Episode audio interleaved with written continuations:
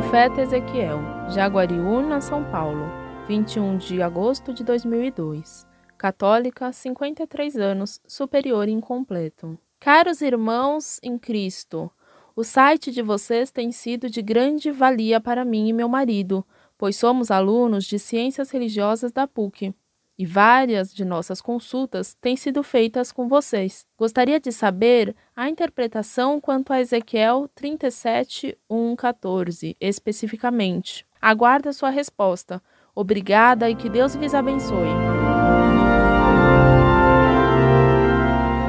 Prezada Dona, salve Maria. Esse trecho de Ezequiel tem duas finalidades.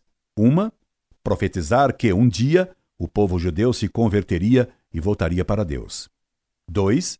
Que no final do mundo, Deus, nosso Senhor, fará a ressurreição da carne, isto é, todos os homens ressuscitarão em corpo e alma, unidos novamente, para serem todos julgados por Cristo no juízo final, indo então alguns em corpo e alma para o céu e outros em corpo e alma para o inferno. É por essa razão que rezemos no Credo: Creio na ressurreição da carne. Agradeço-lhe os elogios ao nosso site.